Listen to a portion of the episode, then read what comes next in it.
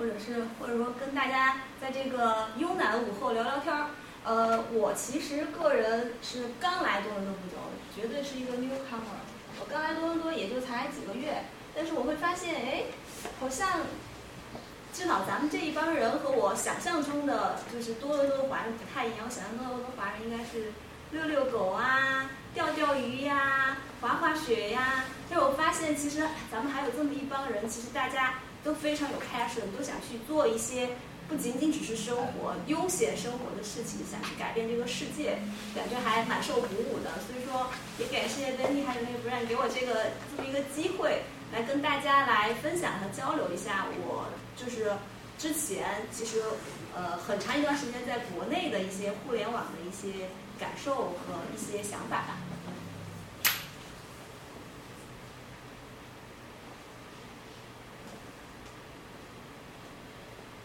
啊，这个题目是不让你帮我改的，不会是做媒体？对，做媒体的，有一些标题党的嫌疑。我不过我我我的这个呃整体的这个 P P P T 里边，我更多的可能会 focus 在商业的一个部分，因为我个人的经历呢，其实在做商业产品会比较多一些。但是其实要做好一个商业产品，是离不了用户产品的。不管是相爱还是相杀，就是我们和用户产品之间的关系其实还蛮微妙的。就是说，我们和用户产品呢一起开会的时候，就说啊，姐姐呀，哥哥呀，放过我们吧。但是背地里大家说，嗨，这人真是太轴了，这什么东西啊，什么？但是其实要想做好真正的一个互联网产品，用户和商业真的是密不可分的。特别是我刚才听到大家的一些介绍，有不少的大家都还想着要去做创业。那想创业成功，那我觉得不管你是做一个非盈利的还是盈利的一个产品，你要想走得更远，活得更久，那一开始的时候，即使你不去做商业产品，不想着我要去赚钱，至少你应该想到我这个产品是有一个商业的一个 business model 在那里的。只有这样，你的产品才能够走得更久，走得更远。我可以赚少钱，我可以不赚钱，但是我一定要有赚钱的这个能力。所以说，呃，我希望通过今天我跟大家的一些分享，能给大家一些，嗯，只能说是一个抛砖引玉吧，能让大家大概了解一下，哦，现在，嗯，国内的互联网大概有一些什么样的模式，在这些模式里边，他们是怎么去玩这个商业的？因为其实我们做商业产品的 PM 经常自嘲，我们是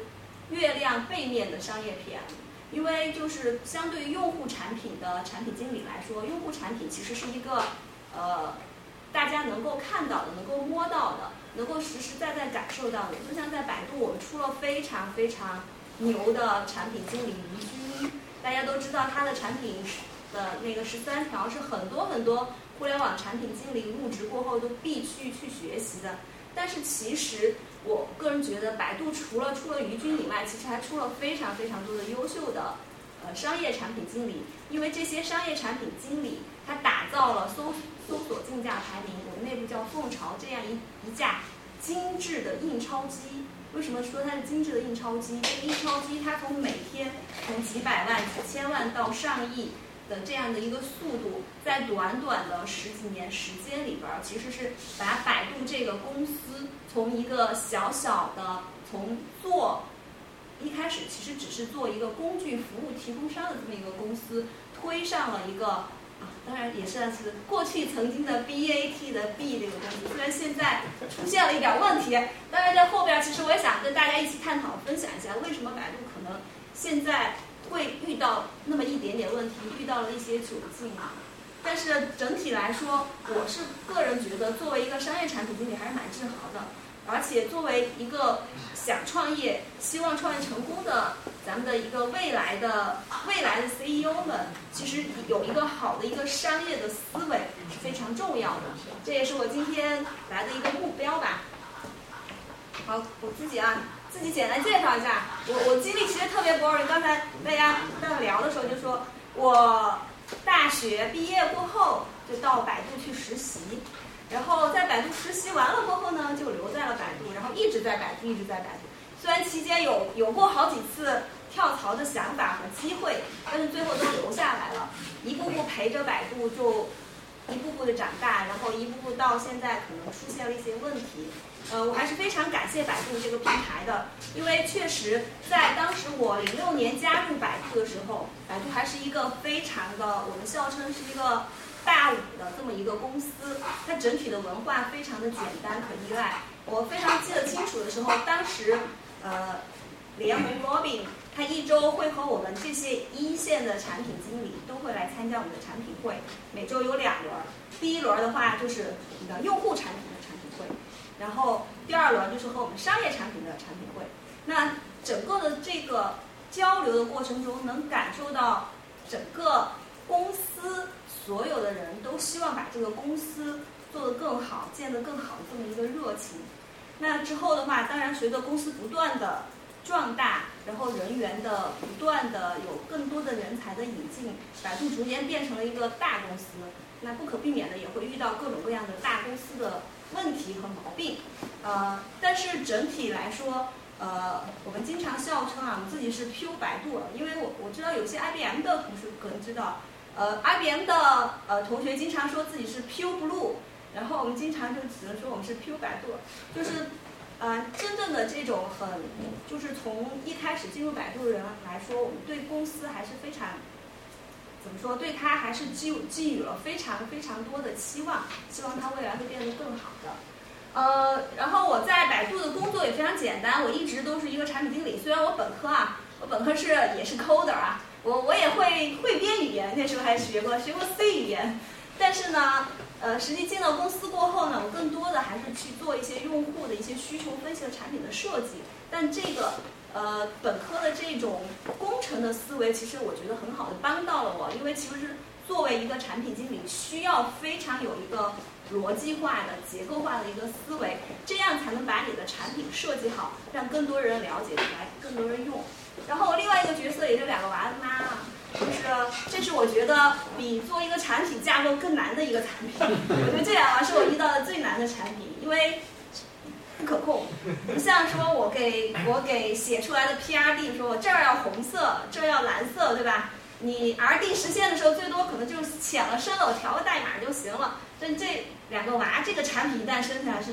全生命周期、全产品二十四七乘二十四小时的不可控，随时都会出现一些问题。但是我觉得，就是这个当妈的这个过程，也让我更好的去认识到了一个产品经理其实。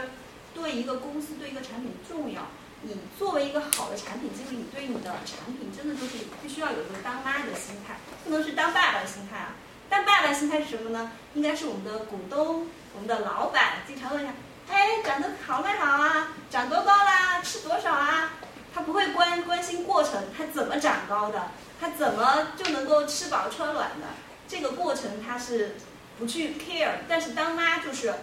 事无巨细。你需要不停的去补位。如果老师数学老师啊教的这个题没搞懂，妈妈马上要变成数学老师，你要告诉他啊这个对不起。如果是英文老师教的就啊这个单词不知道，妈妈得变成词典赶紧去查给你解释。所以说我感觉虽然我在生活中有两个角色，但这两个角色其实无形中是统一起来的，也帮助了我的工作，也帮助了我的生活。所以说我个人觉得，如果现在嗯。还有希望转到做产品经理的，还是不错的一个选择。啊，好，这话不多说，都是我自己的一些琐事儿了。那我今天呢，还是更多的回到正题，想跟大家分享的是，嗯，中国的互联网里边的用户产品和商业产品怎么配合的，有哪些比较嗯有意思的玩法，就是商业的玩法。呃，首先呢，我们我简单回顾，这是我自己一个非常不全面的一个统计啊。回顾一下，就从呃一九九八年到二零一八年的差不多二十年的这个互联网的这个编年史啊，我个人呃这个暴露年纪了，这个整个的这个历史我我感觉我个人还是参与的，我可能一开始从用户进入，然后我变成了其中的一个设计者，然后现在我可能变变成了使用者，然后再又回到了使用者的这个角色里边，整个其实嗯。中国互联网的这个编年史还是蛮精彩的。从九八年开始，那时候门户网站开始，一开始去做挑战，我们的新浪啊、微搜搜呃搜狐啊、网易啊，开始去挑战我们的什么新京报、人民日报、各种报的时候，这个时候互联网开始萌芽了。它第一个开始做的是说，我们通过数字化的模式，把一些信息从线下挪到了线上，挪到了一根网线上面。而且很不一样的是，以前我们需要获得这些信息的时候，我需要订报，我需要花钱。这个时候，互联网一开始的时候，其实是一个完全免费的这种模式向大家展开。所以说，迅速的，其实当时的互联网吸引了非常非常多的，呃，稍微年轻的人士，很快的就沉迷于这个网络了。那接着人上来了，人其实，呃，吃喝拉撒睡过后就是什么？需要我需要交流，需要沟通。所以说，马上到第二步的时候，很快我们的 QQ，嗯，当然它可能大家说是复制 OICQ，但我其实觉得 QQ 的出现在中国其实非常正常，因为中国人其实还是蛮需要交流的一个这么一个族群。大家其实，嗯，有了 QQ 过后，而且中国又是比较内敛羞涩的，有 QQ 这种数字化的相对来说引申的这种模式，能够让大家能够更好的敞开心扉的去交流。慢慢的，我们有了我们的一个线上的一个数字人的概念，我们人也做了线上化了，大家开始在线上去做一些信息的传递和互动。那这个时候还出现了一个什么？就百度。百度其实最一开始，刚才我也给大家介绍，百度的前身其实一开始它是给新浪、新浪新闻去做搜索工具的。一开始新浪新闻里边。因为新闻实在是太多了，我想关心的可能不是这个，我关心那个，我怎么找呢？就用这些搜索框。那那个时候呢，百度做的仅仅是一个工具，嵌入到了新浪的一个首页里边。那慢慢的，随着这个线下的信息化、线上过后，信息整个爆炸了。这个时候，我们的老板 Robin 发现，哎，这是一个机会，所以说他把我们以前纯，因为大家也知道，Robin 其实是一个工程技术背景的。他可能更多的是想说，我需要用技术去改变大家的生活。那慢慢他觉得，哎，技术我可以更前端一些，走到前面来，真的把百度的搜索去独立出来，成为了一个单单独的一个网页，就百度 .com。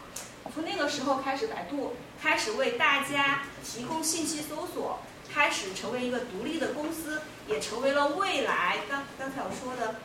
那个精致印钞机的一个入口。那就是我们攫取了大量大量的前期的用户的一些流量，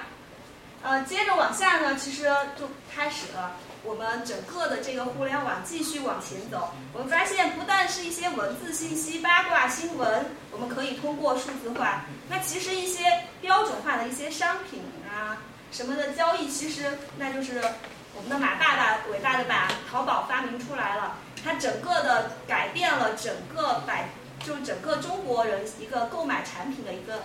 一种一种方式。当然，我个人觉得，其实，在整个阿里的这个体系里边，除了它的电商平台，我觉得更好的是它的支付宝。因为支付宝其实这个电子支付，除了是支付上面的效率提升了外，更多的是解决了就网络上面人与人之间的这个信誉、信用的这个关系的问题。它有了这个的背书过后，才为后边。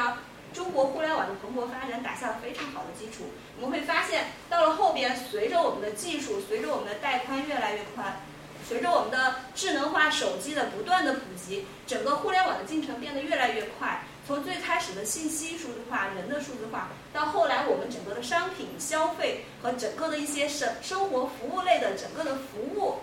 就非实体化的服务也开始不断的涌入到现实线上了。整个中国的互联网就蓬勃的发展起来了，但是呢，呃，最近吧，就从去年开始，做互联网的人大家都开始有一些感慨，说，呃，我们现在已经变成了古典互联网了，我们是古典互联网人，为什么呢？因为现在整个我们知道整个的网络红利已经几乎消失殆尽了。以前我们在百度做商业产品的时候。特别是一些定价类产品的时候，我们每天想的是什么啊？我们是一个月改一次价格呢，还是三个月改一次价格呢？因为那个时候，你不管你怎么调价过后，总还是有客户要来买，不断有新客户，我们的客户数是不断的在攀升。但是到了现在的后互联网时代的时候，会发现，当这个人口红利消尽的时候，当流量不再是一个源源不断、取之不竭的这个东西的时候。那我们怎么能够才能赚到钱？我们怎么能够才让这个公司能够运转的长期存活下去？会变得越来越艰难。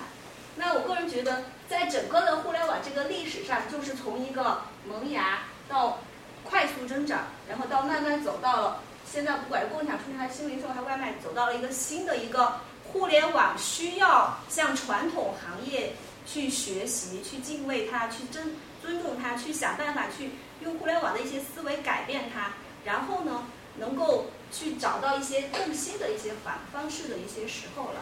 在整个这二十年的过程里边，我认为互联网和传统行业其实，嗯，在主要有四个战场，其实是做了一个很激烈的冲突的。首先，其实是媒体、传媒的一个战场。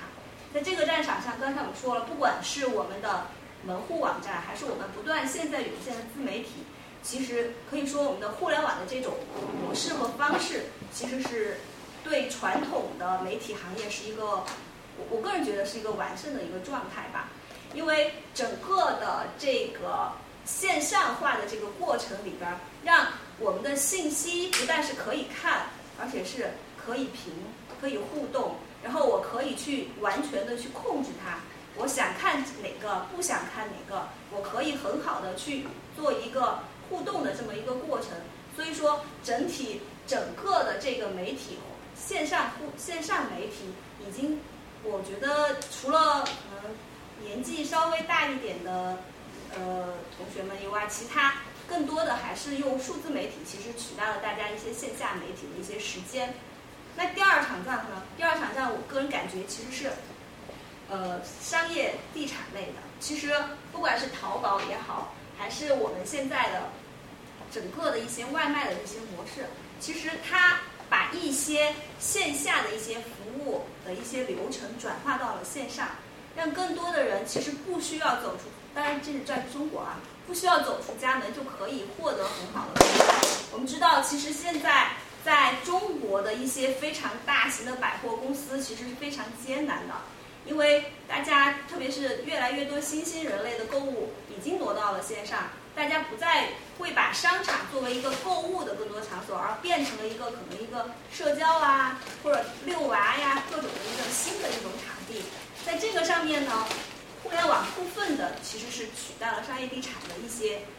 怎么说，攫取了一些它的一些利润。那第三场战呢，我个人觉得是在金融方面，互联网金融其实嗯，虽然现在国家对它的监管还是非常的严苛的。但是不得不说，其实移动互联网的线上支付，特别是移动支付，确确实实是改变了大家的一种生活方式。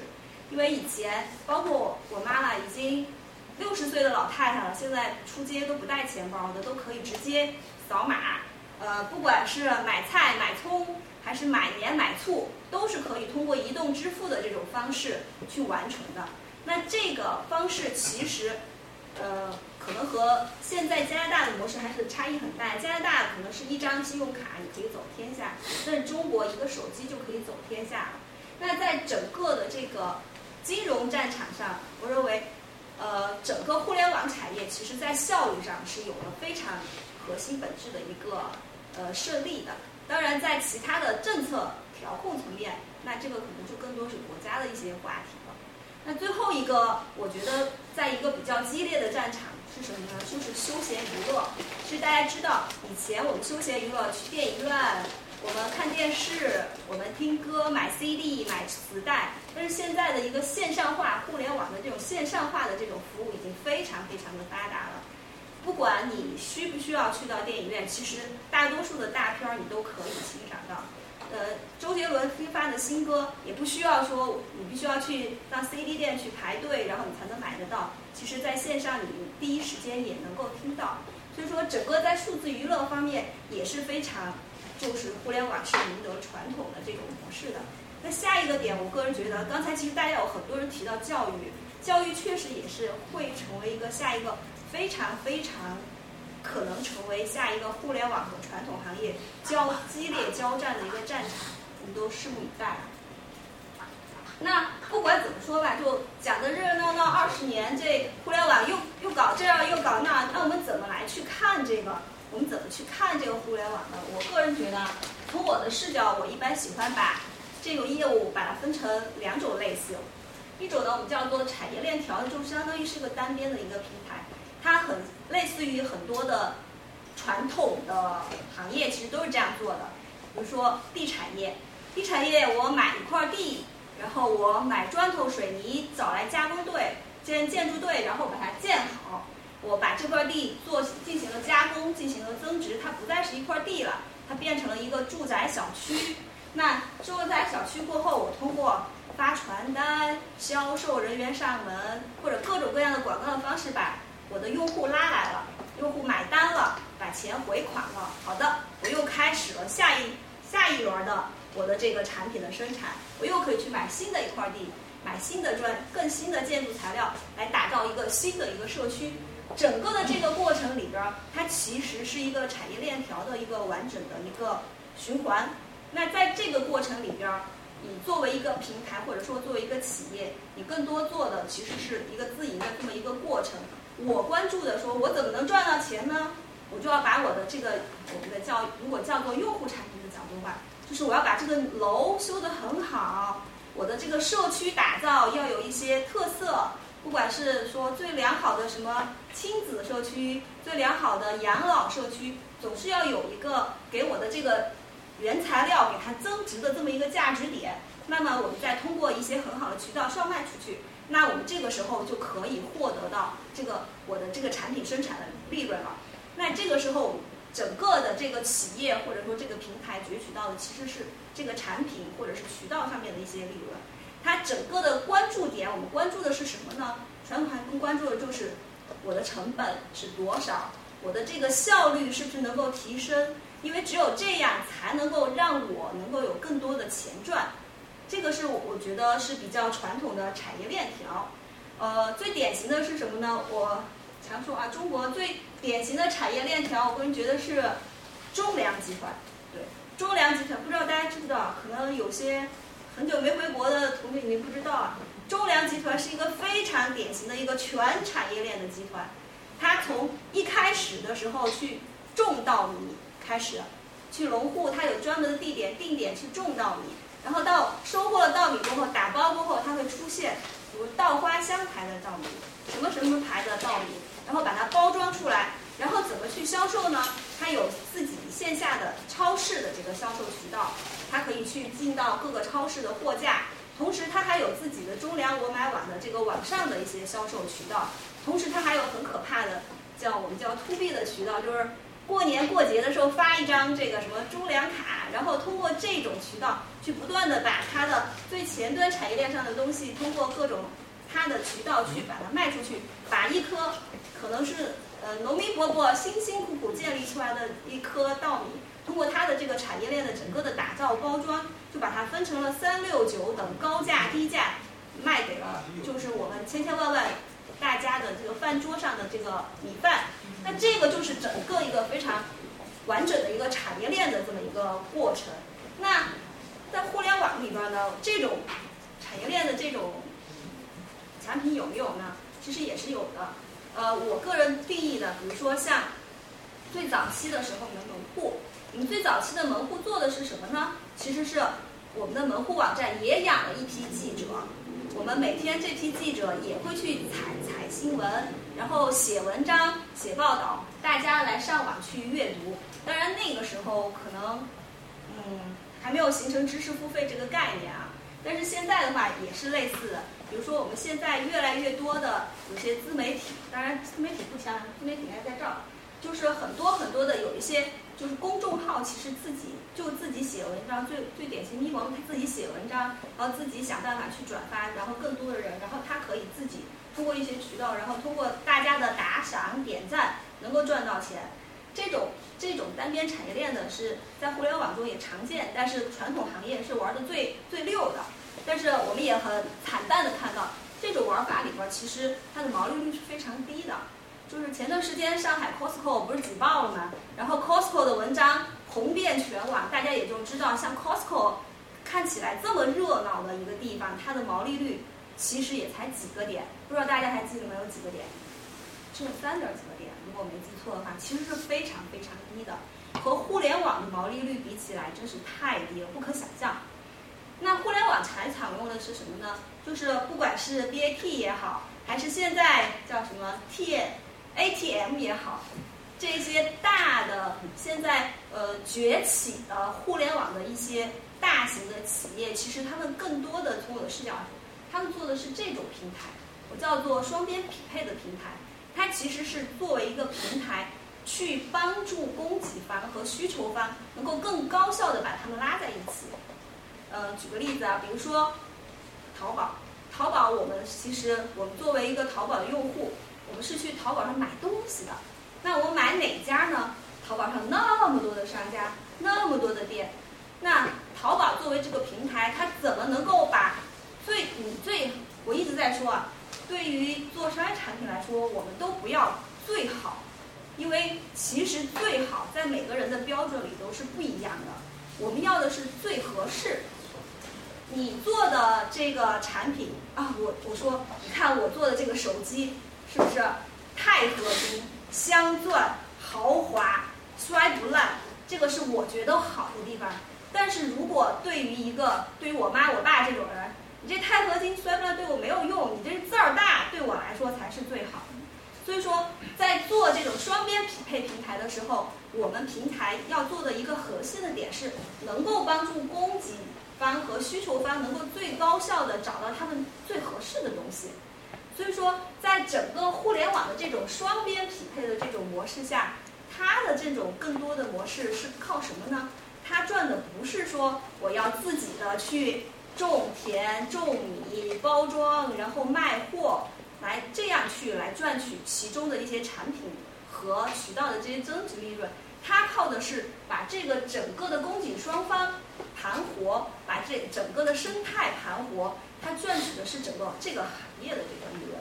有更多的人来我这儿来找这样东西，那我成为了这个行业的这个垄断了过后，接下来我就有很多的玩法来赚钱了。也就是大家常听到的一个互联网的赚钱模式，叫做什么呢？羊毛出在猪身上这种模式，在这种双边匹配平台上是非常非常常见的这种模式。那从我的视角里边，如果分为这两个这两种大型的业务类型了过后呢，那用户产品和商业产品在这两种业务中，他们的冲突会是什么样的？我个人觉得，在第一种里边啊。是相对来说，冲突是比较小的，因为我们知道，刚才我说了，就还是说中粮的米啊，他种的米种出来了，他是要卖给用户的，他做的他收的钱呢，也是从卖米的里边收的，可以说他的用户产品和商业产品其实是高度统一的。那再举个如果是线上的例子啊，嗯，这个我可以来看，比如说我们线上的一个。我很多的用户来玩了，我怎么赚钱？我可能做一个更好的道具，让这个用户觉得，哎，这个道具真的好牛，别人都没有。我一砍，哇，半血都没了。那这个就是用户产品和商业产品其实是完美契合在一起，他们没有那么大的冲突。而在双边匹配平台上，其实冲突就会变得更加激烈一些。那究其呃，不管是单边的产业链还是双边匹配平台。它的这种商业模式呢，我个人觉得啊，其实线上和线下其实都是统一的。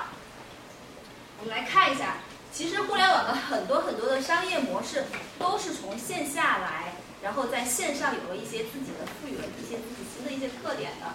我们经常说啊，商业模式其实商业模式最常几个点就是说，我们向谁收钱，我们怎么收钱，我收他多少钱，我最后能赚多少。在整个这个商业模式里边，我们会需我们有一种类型，我们会说我们向用户收钱，那就是我讲的最典型的，其实是这种单边产业链链型、单边产业链型的这种产品。那我的用户产品和商业产品高度的统一，我们统一的去给用户收钱，我们怎么能才找用户收到钱呢？我们一定要让用户感到在我们这儿用的爽，和别人不一样，他离了我不行。整个来说，就是说，我们必须要做的非常的与众不同。我们要突出个体和群体的差异，这只有这样的好的用户产品才能够收到钱。所以说，呃，在整个单链条的产品里边，我们的这个用户付费的这种模式，在互联网上更多的会是以什么方式呢？会是以呃会员，还有单产品的购买，比如说我听歌听一次付一次，或者说我网易我是网易云音乐，我的云村村民我交点儿呃入村费，以这种方式去去收费。那对于这种双边的平台呢，就是典型的羊毛出在猪身上了。那其实用户其实是不付费，大多数的用户其实是不为这个平台付费的，而付费的是谁呢？是在用是这些商家们，他们需要在这个平台上找到他自己的潜在用户，用它来给我们的这个平台来交珠子。其实这种这两款啊，这种。商业互联网的常见的模型，其实在线下我们都是比较容易见到的。比如说，呃，可能啊，大家对于这种刚才我举的那个中粮，其实就是产业链的典型的。那对于这种商家付费的这种双边匹配平台，那线下比较典型的，我个人觉得其实就是典型的商业地产。比如说像万达广场这样的一种商业地产啊，它做的是什么？它的万达集团，它做的是，它建好了这么一个万达广场，这么一个大型的楼宇也好，广商场也好，他需要做的是说，哎，我要去看看我这周围都是什么样的人群，我应该拉什么样的商家来住到这儿，这样的话，我的人就都爱来这儿消费了，我的商家也能够赚到钱了。那商家赚到钱了，自然高兴啊，给我交的租子、交交地钱也就不会有那么多磕磕绊绊啊、拖什么拖脚烂，各种烂账了。所以说，整个的话，其实整个互联网的这种商业模式，其实也是一些线下的一些传统模式的一些，我认为是一种线上化的一种改变。但是，为什么这种嗯？双边匹配的模式在互联网行业特别容易制造出这种大型的这种巨头产业呢？我个人分析啊，觉得，比如说像刚才我说的万达这种模式，它虽然是一种双边付费，它获得的利润是获得整个行业的利润，而不是单一的产品或者渠道的利润，但是它的投入成本是非常高的。它不像互联网，我互联网搭个平台会是什么呢？我可能。找几七八个程序员，前端的、后端的，找几个优异找一两个产品经理，我设计设计，对吧？建个用户账号系统，一开，然后呃出去打打广告，就把用户吸引来了。之后我去做一些运营。而线下的这种双边匹配平台，它投入的时间、精力和财力都是非常大的，它的这个复制的难度和速度都是相当慢的。所以说。在整个商业互联网里边，其实这种双边平台的这种可复制性和可怎么说可重复利用性是非常是它的这个成本是低于线下的，这也是为什么很容易产生线上的这种双边平台的巨头。我们现在经常会说啊，这个这种双边匹配这些平台真是太坏了，它一边收着用户的钱。一边又占着我们的时间，让我们看不同、非常非常多的各种各样的我不想看的东西。那这个其实就回到了我们最后就就今天非常想要说的说，就是我们的互联网产品，好的互联网产品其实不应该是这样。我们的用户和商业其实应该是统一在一起的，让用户其实是感到其实是愉悦的。他不管是看到的商业的产品，还是用户的产品，都应该是愉悦的这么一个过程。呃，在这儿啊，对我再跟大家详细讲一下，就是在整个的这种双边平台里边，其实我们像 B 端收费呢，一般也有两种模式。第一种就是比较常见的是广告模式，这个可能也是大家可能作为普通的互联网用户能够特别明显体会到的，就是比如说你看 YouTube 的时候，如果你没有买会员，你会不停的看到各种各样的广告，那这个就是。羊毛出在猪身上，猪提供的这个各种各样的资金，我这样才能够让 YouTube 买到更好的服务器，买到更多的带宽，让大家观影更流畅。这个就是整个商家通过这种营销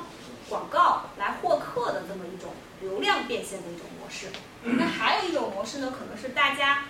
不太容易显性的被普通用户看到的，其实是还有一个商家赋能变现的这么一个模式。呃，不知道有没有这儿有没有人去开过淘宝店，或者是在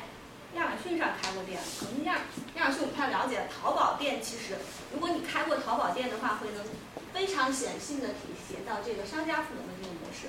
它有大量的，比如说店小二帮你的服务，还有周边的一些生态的公司去帮你去装饰店铺。但这些其实都是变相从商家这儿的这种赋能的这种变现的这种方式。它就是打造了这个平台，养活了整个的这个生态圈。那整个的这个商业模式这样简单串下来的话，我觉得，在这种单边产业链型的这种产品来说，我们觉得互联网产品的用户宗旨和它的生意经相对来说是非常容易统一的。他们就是要做到与众不同，与众不同。刚才我说了，我需要呃让我的用户只能在这儿找到他想要的东西。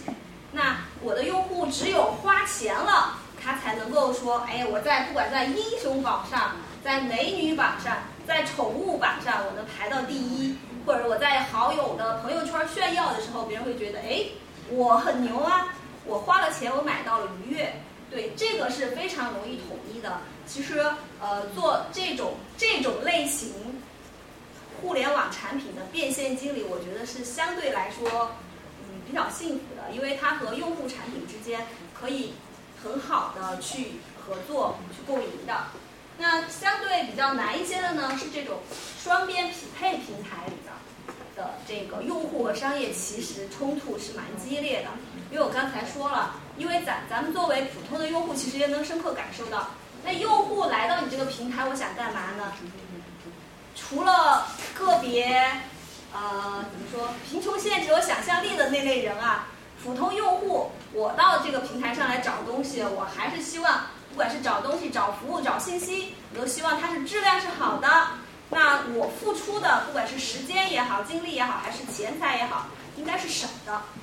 那作为商家来说，哎，我到你这个平台来获客，我肯定希望是找到客户越多越好呀。那我这个我找到客户，我三天才找到一个，还是一天找到一个，这个对我的生意影响很大了。也许我明天就该交租子了，就差这一块钱就过不去了。所以说，商家在平台上希望的是说，我希望是越多人来我这儿越好，我管他是谁，你给我把客拉来，在我这儿买了东西就是好的。那整个平台他们要做的就非常非常的重要。这个平台所制作的它，或者说所设计的它的这个商业模式就非常重要，它需要有一个完备的一个规则，来整个的帮助平台去提高这个用户和商户的这个匹配效率。呃，怎么讲要提高它的匹配效率呢？呃，很典型，我不知道有多少拍过婚纱照的。呃，应该应该挺不少的。不过，不过我看今天在座男士比较多，可能这个例子不太合适。呃，男士的举个啥呢？买车吧。我觉得男生可能买车会比较多。大家可能很喜欢上国内的，我知道啊，比较喜欢上什么汽车之家呀、什么爱卡呀、易车呀，一上去就不停的挑啊挑啊看呀看呀，然后怎么样才能够找到一个心满意足的车？然后又好看，然后马力又大，然后看着酷炫，但是它的整个能力又好，油耗又少。这个整个的这个过程里边，其实作为一个汽车挑选的这个平台里边，我得想办法能够怎么把那些 dealer 更好的、符合你心意的 dealer 推送到你的用户的这个面前。那这个的这个匹配效率，就是这个平台需要去很好的去打造的，或者说这个平。平台是不是能够长长基业、长青下去的很重要的一个原则，那就是它的那这一个部分其实就是商业产品需要重点去设计的这。那用户产品呢，可能更多的是说我要把我的这个界面设计的很好，我的这个呃整个的用易用性非常好，用户在这儿找的过程里边体验是非常好的。所以说，在这个激烈冲突的这个过程里边，一个好的平台，一个好的商业模式，它到底应该怎么做呢？呃，你现在还是回到这个本质，就是它到底应该赚谁的钱？它到底应该到底用什么样的价值，用什么样的方式？它应该赚多少？呃，这个都是核心需要在我们的产品一开始，如果你是这种双边匹配型平台，需要核心去思考的。这个不是一成不变的，它会随着你的这个产品或者你这个平台成长的过程是会不断变化的。我们有句俗话嘛，“店大欺客”，对吧？还有什么“客大欺店”？这个都说明了，就是在你的产品发展的不同阶段，其实这几个问题的答案是不一样的。那典型的互联网上的是怎么做呢？我还是以这种平台商业产品，特别是这种 to B，就是卖卖给商家计费这种模式，来跟大家举个例子。这种双边平台，我们刚才说了，双边平台最重要的是什么？它是要提高它的匹配效率。那提高匹配效率，怎么样才能叫提高匹配效率呢？这个效率并不是仅仅只是快。我刚才说了，我们要去找合适、找好的。那整个平台平台需要做的是，需要做成一个优胜劣汰的这么一个机制。这个我换一种，换一种大家很流行的一个词，叫做你这个平台的调性。我觉得这个是非常非常关键的一个点。其实你这个平台的用户产品的调性，也决定你这应该说是你商业产品的调性决定了这个用户平台的调性。为什么这么说呢？因为在整个的这个平台里边，如果是我们自营的话，我们肯定希望是拿好的东西，对吧？我们去让吸引更多的用户来。但是如果你引入第三方这些商家了，那他拿的东西是不是好的呢？他我们应该怎么去监控他呢？这个都是需要我们的平台去设定一定的商业规则，来保证这些第三方的商家入驻，来提高它的产品质量，来更好的满足到我们用户需求的这么一个这么一个规则和设定吧。怎么样才算是好的商家呢？这个我刚才也说了啊，就是根据不同的用户的需要，其实或者说你这个平台的调性，其实你是需要去设定你对这个好商家的这个一个基基本的一个 baseline 的，这个是需要自己平台去考虑清楚的。我我认为啊，如果一个平台好商家和烂商家在你这个平台里边都活得很好，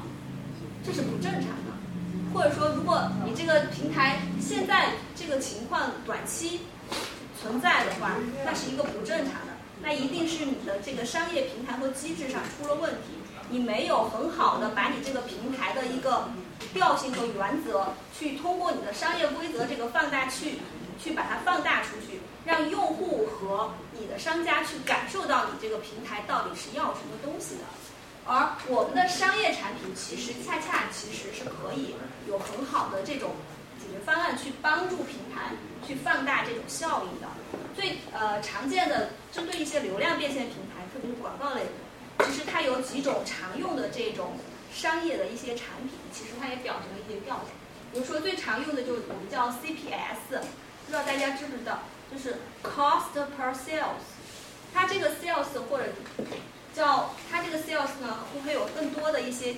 呃定义了？它有可能是真的是卖出了一个实体的商品，有的呢可能比如说是一些比如说线下服务的这些服务，比如说做个头发啊、涂个指甲呀，这些它可能只是我做了一个预定，或者是我做了一个团购。那这个呢，商家平台这个平台所做的，它从商家收取的方式呢，是说我成了一单，好，我从里边抽个成果。这就叫 CPS 的这种方式，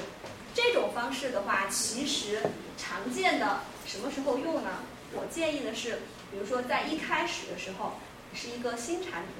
是一个相对弱的一个平台的时候，你需要吸引更多的优质商家入驻的时候，我平台可以我放低姿态，放低身段儿，我不需要说你一开始就先给我交个入门费。而是说，我和你共同成长，我帮助你成长，你赚到钱了，我就才能赚到钱。那这是一个很好的，在一个我们平台相对初创期比较弱势的时候，商家比较强势，我可以大量去引入好的商家，然后吸引到更多的用户来我们这儿的时候，很好的一种这种叫什么呢？我们叫做平台的一种商业规则。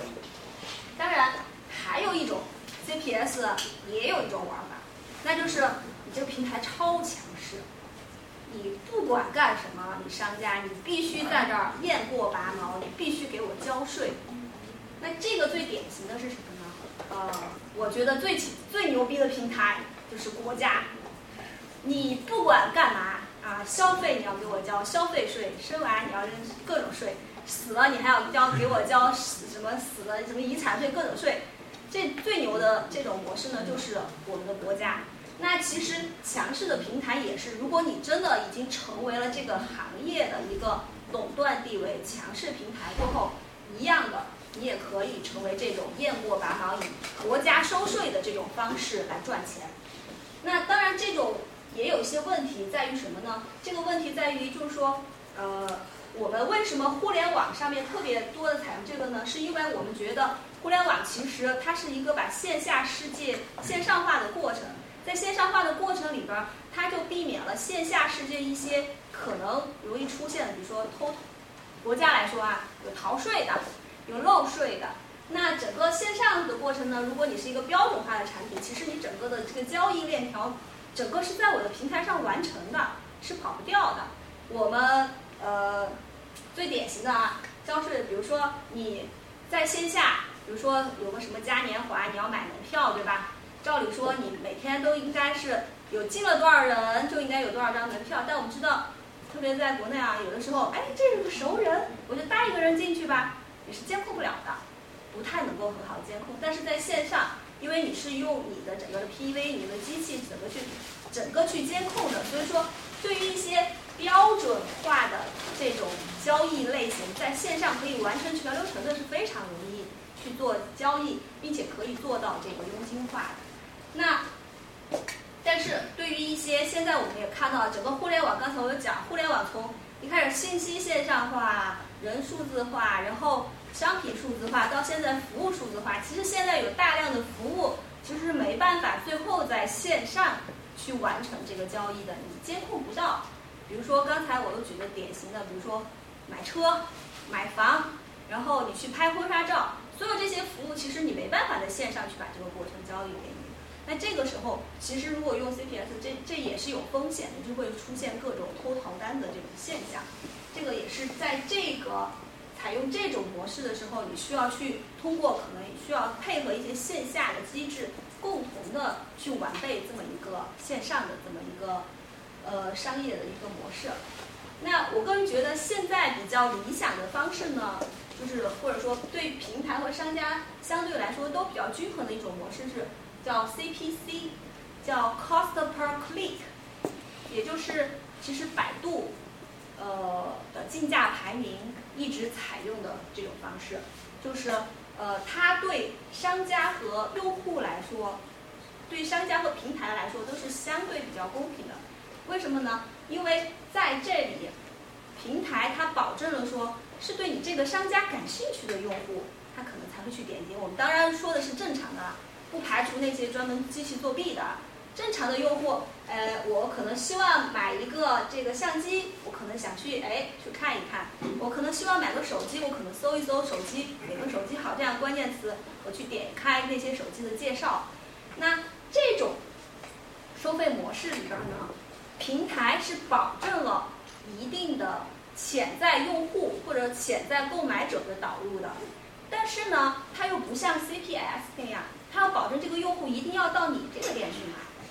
它保证不了，因为这个后一段的话其实是和商家关系很大的，因为就算我想买个 iPhone 手机，但是我发现 A 店家的 iPhone 手机它就不送手机套，B 商家他就送个手机套，我就看中这个了我就走了，那这个你说你让平台怎么去保证呢？你保证不了。所以说，这个 CPC 的这个模式里边呢，我的这个平台只保证到我给你导流兴趣用户，你能不能把它留住，就靠你自己的本事了。所以说，这种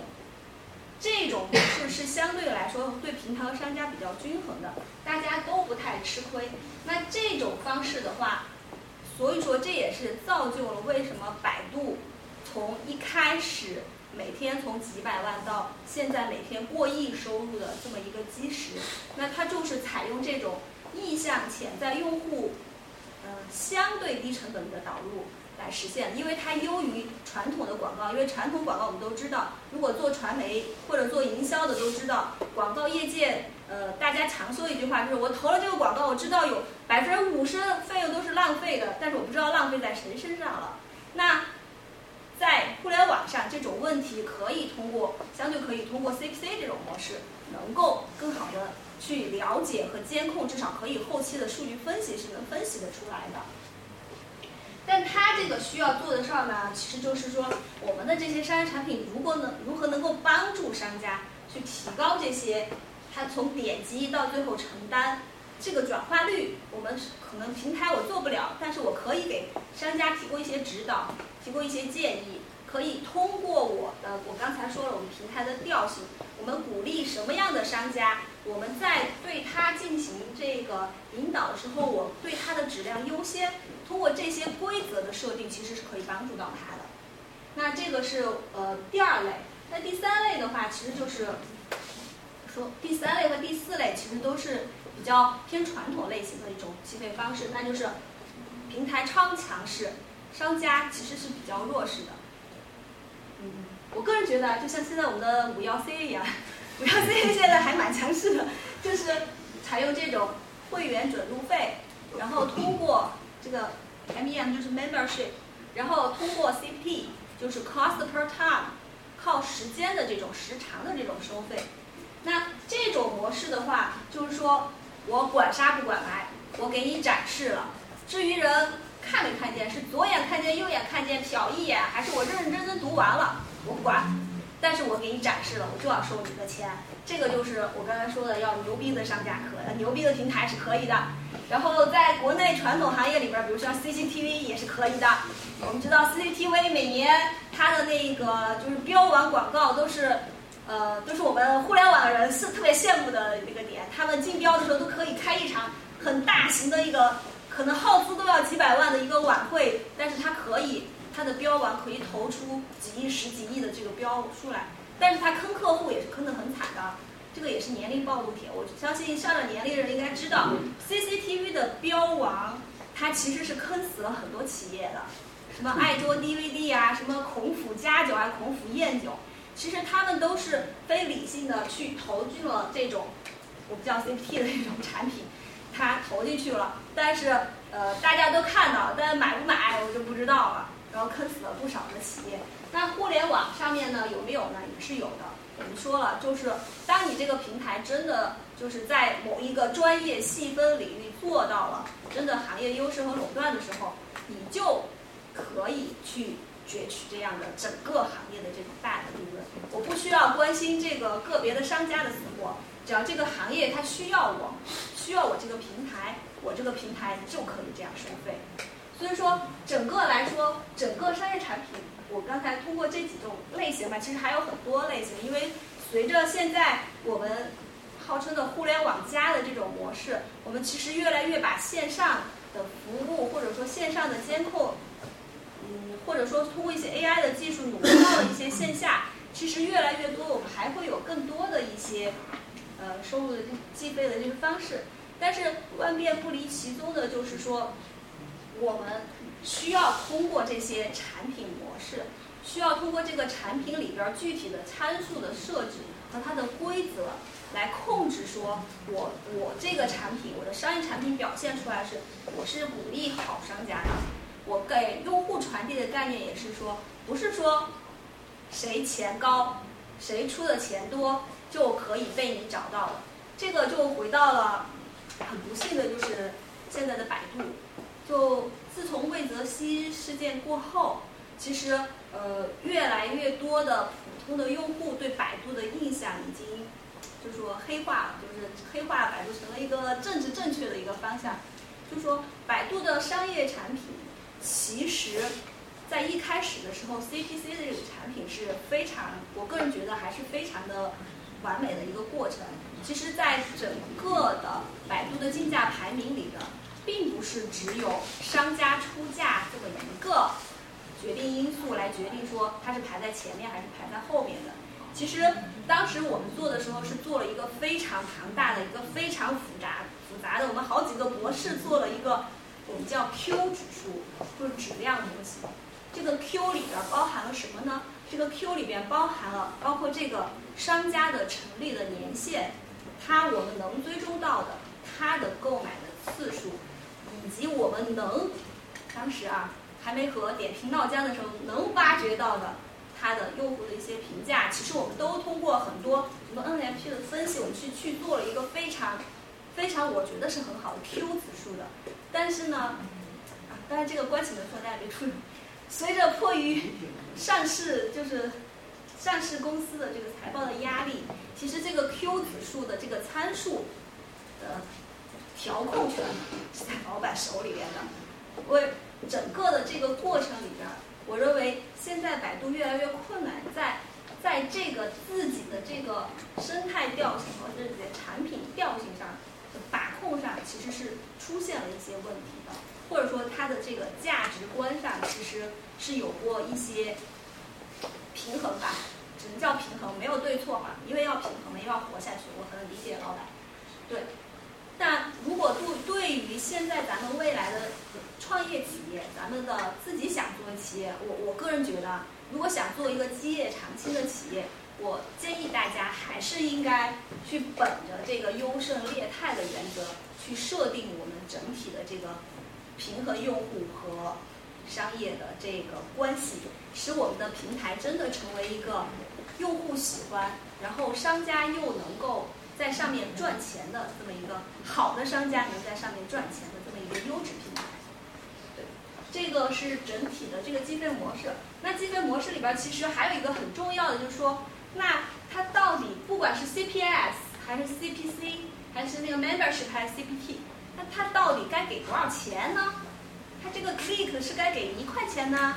还是给两块钱呢？这一个月是五百呢，还是一万呢？这个怎么来去定价呢？当然，传统的定价，其实如果大家学过经济学，传统定价可能是从成本这个角度去定，它是一种模式。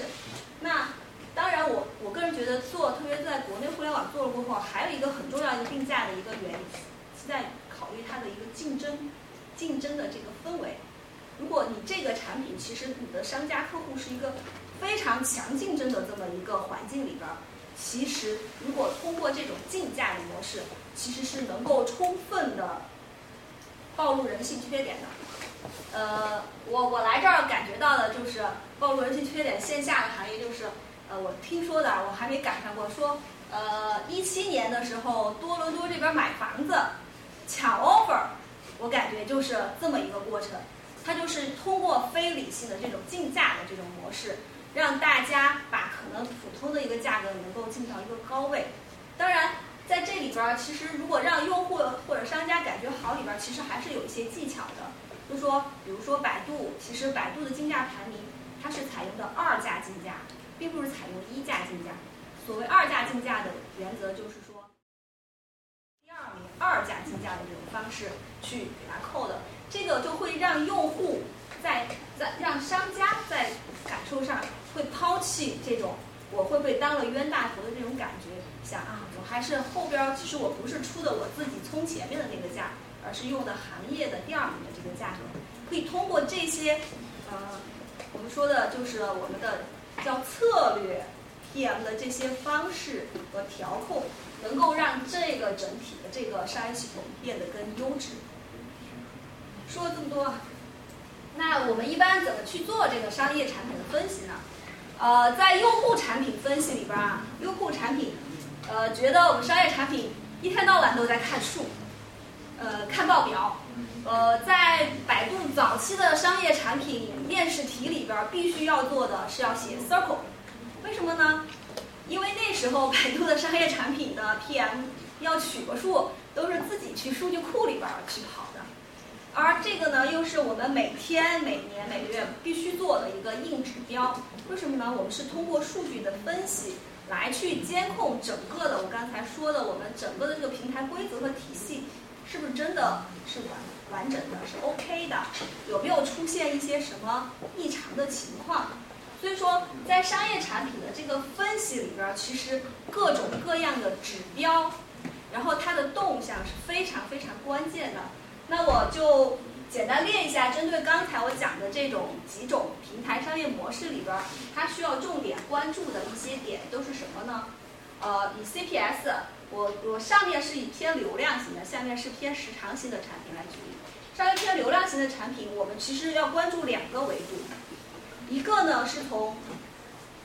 销售的视角，销售，因为其实一一般来说，好的一个商业产品，除了有产品技术运营以外，是是需要有一个销售团队去扩大我不断扩大我们的这个商户数的。从销售的维度，我们经常看的一个视角呢，我们 CPS 的收入叫动销商户数乘以动销商户 up，up 就是平均每个商户给我们的一个贡献，在一定时长内的贡献。那这个角度我们会去看说，我们现在收入的增长到底是靠客户数在拉动呢，还是在靠客户的客单价在拉动？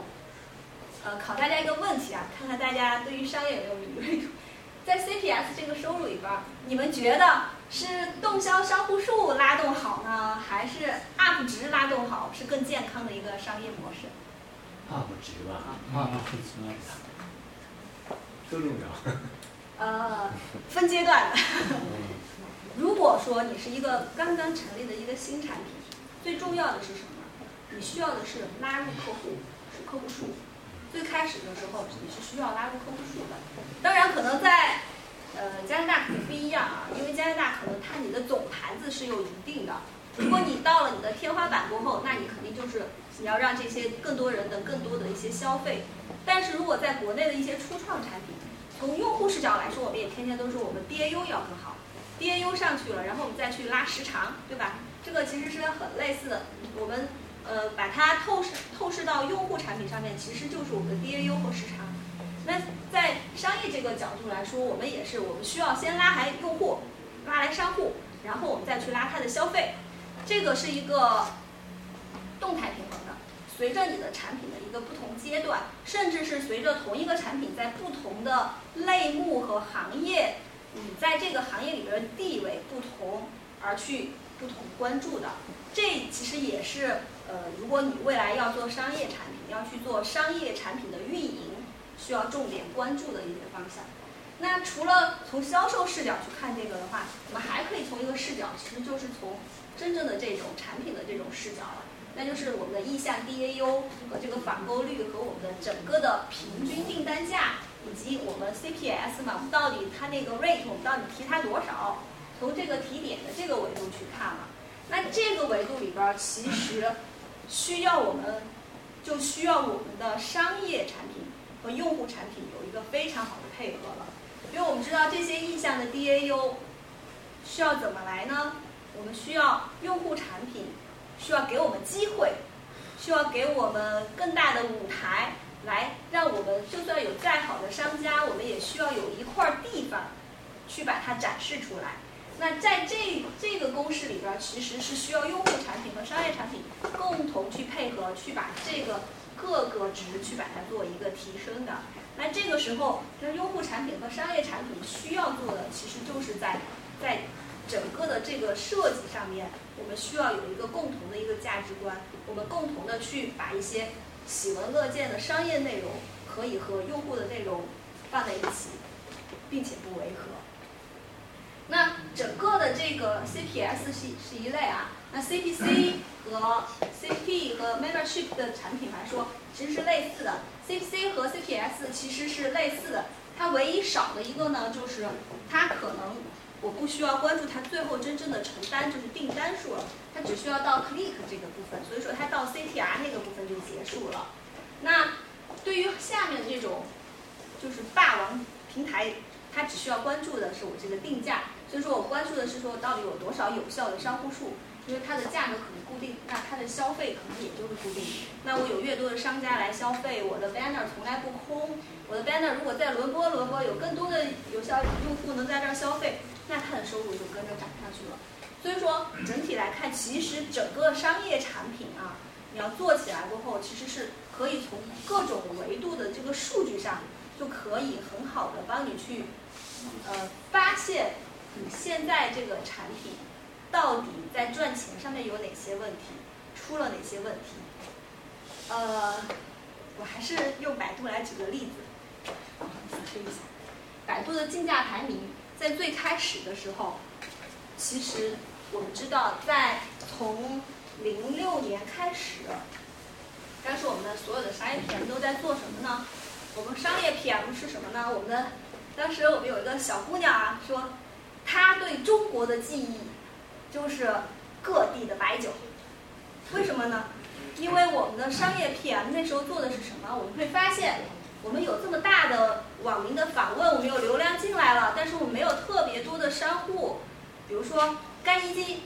每个地方有好多做干衣机的商户，但没有，有好多人根本不知道你什么是百度啊，什么是搜索呀，我怎么知道用啊？不知道，他们不知道怎么能够通过网络这种平台，能够把他的产品推送出去。我们会发现。我们的有效客户数其实不是一个很快的增长的一个过程。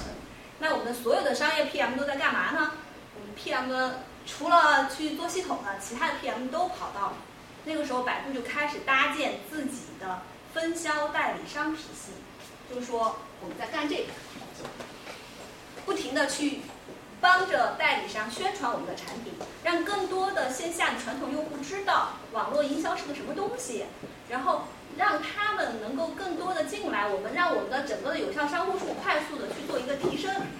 那那个时候为什么又都是用白酒来记呢？因为我们的很多的商户，呃，都是传统行业。那在中国的传统行业里边，其实酒是酒文化是相当相当了得的。所以说，我们的 PM 合着我们当地的销售、直销的也好，代理商也好，都是通过这种传统的方式，不断的让更多的商家了解到了互联网营销，然后进到了百度，同时让也让百度客有效商户数不断得到了攀升。我们从最开始的几万家、几十万家，到现在。应该有接近百万家的商户，其实都在通过百度这个平台在做营销了。不好意思，没听明白，那个酒那个酒是怎么参与到你这个过程当中的？喝酒吗？酒的过程喝酒啊，就是喝酒是吧？翻着一起。呃，可以这么讲啊，呃，再再讲个具体，大大大家在这个标点上，好好好，我给你讲一下怎么参与，就是说，呃，互联网这些产品，我刚才说很多的传统商家其实是不了解，他不知道该怎么玩。但是你跟他说，哎，我可以给你带来买家，他是愿意的。那你要怎么让他知道呢？呃，那么多商家，我不太可能一个个拜访，那可能喝死了。那最常用的方法呢，就是办个会，我们叫会销，就说我们在这一个行业，然后我们办一个营销峰会，然后可能请点当地的艺术团、小明星们唱唱歌、跳跳舞。同时期间呢，我们也讲讲我们的产品，给大家洗洗脑，告诉他我们产品是怎么营销的。完了过后晚上再吃个饭嘛。那吃个饭的过程里面，大家就就喝个酒，就是这么一个过程。所以说，在这个过程，当然这个一开这是最早了。到后来的话，其实随着整个百度的这个营销体系搭建还是蛮好的。就说百度其实是有三，应该不止三级。最早的时候其实是二级营销体系，它是划片区。然后片区里边再省市，然后往下去传。就说我们通过这些当地的一些代理商这种方式，不断的我们去培养种种子的商家，然后种子商家，然后再通过代理商的这种营销方，后边喝酒就是代理商的事儿啊。然后不断的销售的事儿，不断的去把这个星星之火去把它燎原下去。那慢慢的才有了百度越来越多的商户。你知道有的有的地区啊，有的代理商做的很好，有的地区。有的行某些行业的商户，只要去工商局办了执照，就想着说，哎，我在百度开个户，因为他这样可以能够快速的用可相对可控的方式去把他的产品推销出去。那到了后期的话，随着商户数的不断引入过后，竞争其实变得激烈了。那这个时候百度要做什么呢？我们就要提高啊，这个时候就可能是客户最头疼的，就是不断的涨价。那百度的这个涨价呢？因为我们知道，百度其实是通过竞价的这种方式，它用了一个很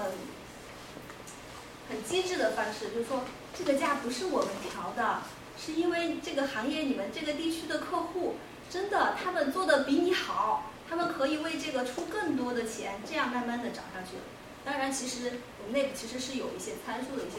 调控的。那在这个调控的过程中，在涨客户 up 的这个过程中，其实我们可以把你这个平台调性是融入进去。刚才我说的那个 Q 值，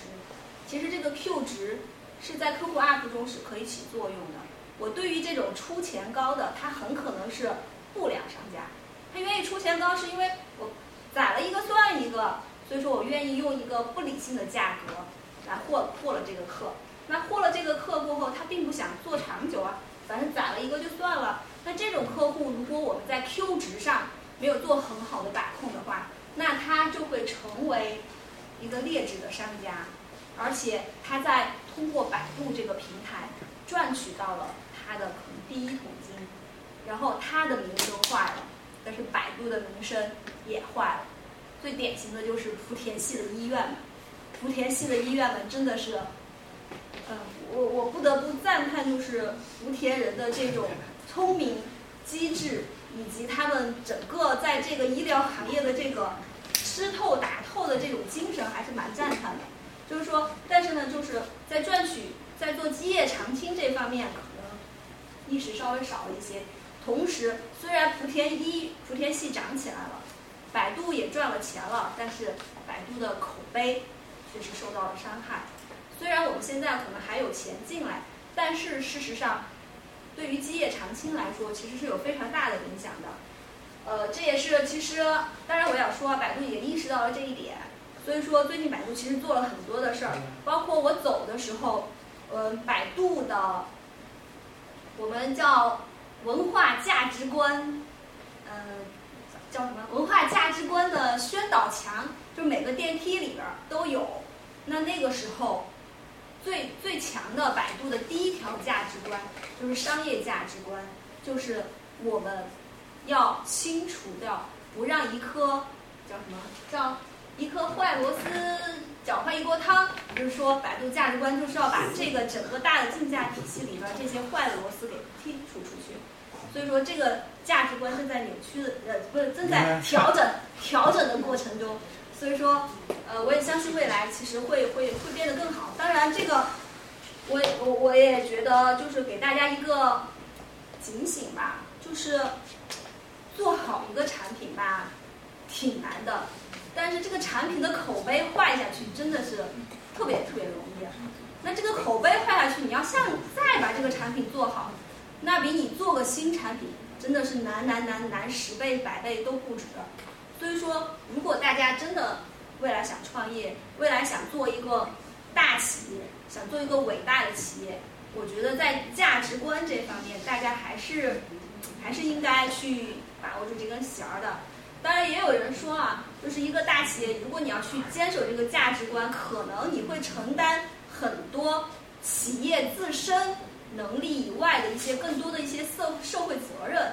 但我觉得这个，你既然都是一个伟大的企业了，你都是一个大企业了，那你去承担这些社会责任又有什么不行的呢？所以说，但是这我个人观点啊，大家可以参考一下。就是如果说大家想做大企业的话，还是应该在社会社会责任和自身的这个产品价值观上是需要有一条底线在那里的。好。呃，讲了好多方面啊，我刚才又讲了怎么拉客户啊，对吧？喝酒等等，那我们去找哪些行业喝酒呢？这个其实也是有一个有有非常非常多的一些选择的一种这种方式的。比如说，在整个的我们的这个不同的行业类型里边，其实它的这个行提供的产品和服务是不是能够标准化起来？它的这个在用户在买和购买这些产品和服务的过程中，是需要轻决策还是重决策？他需要思考很久，看看看看看，还是说啊，我就买它了，就很快就能够下决定？其实是不一样的。那针对这种不同类型的行业客户，我们能在这个平台上给他提供的这种商业的一些规则和玩法，也是不太一样的。那我这儿其实有一个。简单的举例啊，我主要是面向一些就是生活服务类的，嗯，这些行业来说，比如说像一些足疗呀、KTV 呀、休闲娱乐啊、什么密室逃脱呀这些类似的这种，其实可。以标准化的这些产品来说，用户他钱也不贵，单价不高，然后用户可能也相对是一些高频的产品，其实它可以很好的去我们把它通过一些标准化的一些方式，比如说用券儿呀，或者是用卡呀这种方式把它标准化起来，那我们其实是很好的可以去用 CPS 的那种方式去把它做起来的。但是对于像家装啊、医疗啊，我要装个房，我要看一个病，这些其实是非常不标准的产品，因为即使我们知道家嘛，每个人对家的概念都是不一样的，即使装修公司给你提供一个装修套餐。你也会想说，哎，我能不能在这儿改一改？你这个墙我可不可以换浅一点的颜色？在这种非标准化的这些产品里边儿，其实我们更多的还是建议可以采用粒子的这种方式，能够更好的去保护平台的一个利益。就是说我给你商户带去了一个潜在的客户的例子，那你就可以把这个导流的费用交给我了。那以后的话，你能不能真的把它搞定？那个就是商家更需要去做的事儿。通过这种衡量的不同的这种行业的这种类型和不同的这种产品的衡量方式，来帮助我们整个平台的一个商业规则，呃，既能保持自己的调性，但是又能保证平台能够赚到钱。呃，讲一讲为什么会这样，我个人觉得是。这么一个原因，当然也希望大家交流啊，这是个人不成熟的想法。我个人觉得，呃，为什么现在互联网越来越难赚钱了呢？就在于，互联网其实开始赚钱是从一个相对来说，呃，线上它擅长的领域开始，从一些虚拟的资产行业，比如说我刚才说的，比如说一些报纸啊、文字信息呀，还有一些比如说音乐呀。或者娱乐啊，这些线上资产，它其实是可以虚拟化，可以挪到线上，很好把控。整个你看书的过程，你看看视频的过程，听音乐的这个过程，你都是在线上可以非常完整的这个活动过程可以完整监控的这个过程里边去做起来的。那在这个里边，其实互联网是有优势的。你不管是给用户还是给商户，这个交代都是可以说得很清楚的。那慢慢慢慢的呢，互联网现在，嗯，把这些行业做完了过后，我需要有更多的服务，更多的行业，我需要更多的客户数。那这个时候，互联网其实已经开始慢慢的去做一些自己不是那么擅长的。什么叫不是那么擅长？就是说，它可能在这个整个的交易链条里边，它有一部分其实已经不在线上了，你不太能够完全把控的这种了。比如说。现在我们去买一个服务，我去买剪个头，吧？我去拍个婚纱照，我只能在线上说，我可以去选一个套餐，选一个店。那你还是要去去线下去预约，我必须要到了店了才能够享受这样的服务。我必须要到了店了，然后我才能够去说，哎，这个例子真的变成了一个实实在在的一个客户，能够给我赚到钱了。那在这个过程里边，其实。互联网的，就是以前的线上的这种数字化、这种轻量级可追溯的工作，其实是变得越来越难了。因为它越来越多挪到线下去了过后，你是需要投入一些，不管是线下的一些机制，或者是线下的一些新技术，或者是线下的跟商家的一些配合的一些方式，才能够把这些整个的交易流程监控起来，越来越难了。所以说，整个的这个。过程也决定了你赚钱会变得越来越不容易。那我们传统行业更是不容易啊！我们传统行业经常就是，就是靠人和人交道这种方式，你根本这个过程的追溯就更难了。所以说，为什么很多传统行业里边其实销售会变得非常重要？因为销售手里拽着所有所有的客户资源，可能你大老板你都不知道那个客户的电话是多少，那销售一走了他就把他带走了。越当然有做 CRM 的同学。我这个说法不不准确，CM 正在想办法改变这个这个现状啊。但是在这个过程里边就是这样的。如果说你在整个的你的业务，你自己这个平台，这个自己的产品对它的整个的生命周期的把控性越小，那你能在从中赚到的钱，不说越少吧，至少是越难的。因为在中间有很多的一些环节可能会分流你的利润。所以说，整个的这个过程，随着整个产业互联网的兴起了过后，其实互联网已经变成了不是纯纯纯纯纯的线上的这种玩法了，它越来越和线下的玩法结合起来。那么我们可能真的需要重新去思考一下，我们还有什么更好的一些商业的方法了。嗯，最后的话，我还想跟大家一起分享一下，我个人觉得就是。呃，我们既然做商业产品嘛，用户产品管的是什么呢？用户产品可能我关注的是说，我每天的 DAU 有多少啊？我的时长长不长啊？我的这个用户是不是每天都来访问，在我这儿一待就是待个五个小时，根本就不离线呀？那对于我们商业 PM 来说，我们也可以。刚才我说了，我们不同的商业类型。我们会有很多的指标，那么对于整个的这个平台的效率，其实我们也是有比较典型的两个方面去考核的。一个我们就叫做平台的转化效率。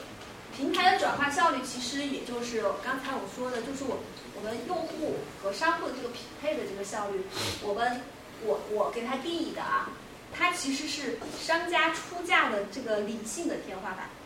就是说。他能够出多少钱，在你这儿拿到多少的客户？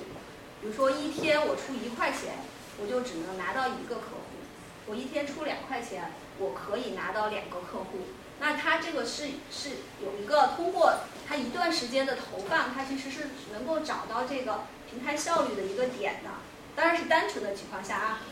那一旦呢，另外一个点是什么呢？是付费商家的竞争度。刚才我也说了。当一旦强起来了过后，那这个理性的天花板就会被突破，它就会变成一个非理性的天花板。那如果说你想要要你整个的平台的变现效率高上去的话，我们除了说我们需要和用户产品一起配合，我们需要把我们整个平台的效率转化上去，我们让我们的每个 page view 里边没有一块浪费的地方。我们让所有的商家都能够有展现的机会以外，我们还可以做什么呢？我们就是去去刺激，去刺激这些同行的那些商家，让他觉得有更多的商户在跟他抢这个位置。那这个时候，这样你的这个整个的出价的天花板就会突破理性，就会到达一个非理性的一个状态。这就是，当然这也。这也不能叫人性弱点，可能也是一个人性的好的地方，因为大家都想争第一嘛。就是说，如果大家都如果人性没有这个闪光点的话，那可能商业就很难做。大家都想缩到最后去，那你就没办法去刺激，没办法，你能做的事儿就更少了。所以说，在整个的这个变现的这个效率的过程中，其实我们在商业和用户在做平衡的情况下。我们和用户产品可以一起做的是共同去提高我们的平台转化率，但是我们商业这块也可以，我们的产品也可以和我们的销售和我们的渠道更好的去配合，去增加这个我们的这个付费商家的竞争度，让这个非理性的部分涨起来。这样的话结合起来，我们才能够让我们整个一个平台的效率从起步，然后到腾飞，然后到不断的提升。呃，大概我今天分享主要就是这些内容。当然，我还给大家举个例子，也也给大家看一下吧。呃，我没有举百度的，百度太敏感。我举个呃和五五幺 C 挺像的一个类型的，呃分类，嗯叫什么呢？分类网站啊。这个是五八同城，在国内其实它在生活服务领域还是做的非常好的。呃，我也不得不说，五八同城它整个这个平台的这个商业机制也是做得非常好的。啊，以前以前负责这块是川儿哥，他以前就是张川，他以前也是我们的同事，是在百度我们商业产品里边负责联盟竞价广告的。现在川哥在点评，对，大家有发现，其实点评慢慢的做的在商业方面会有很多的做。在这个五八的这个例子里边，我们会看到。五八这个的商业产品其实用了刚才我说的很多的一些计费方式来盘活整个的这个产品。你看啊，它从最上面开始是开始卖 CPT 的广告，让一些就是真正的优质的头牌商家绝对保证它的展现。那之外呢，它出现了一个定价的竞价区域，出现了一个按天计费的 CPT 的包段的竞价区域，然后呢，还出现了一个会员优先区域，还有会员的普通区域，还有一个免费品区。你看这样把所有类型的用户，那儿不能叫用，商户都放了进来。愿意出不愿意出钱的商户，我给你展现这儿。那我愿意出一点钱试一试的商户，你可以在这儿。哎，你发现，哎，我从这儿到这儿了过后，哎，好像效果是好嘞，一天的电话变多了。那你还想不想有更好的呢？那你可以试试这个，你会比这个更到前面去。发现，哎，我试一试，试了过后更好了。好，那你愿不愿意成为行业的 number one，成为什么？这条街上最最牛的店，是不是？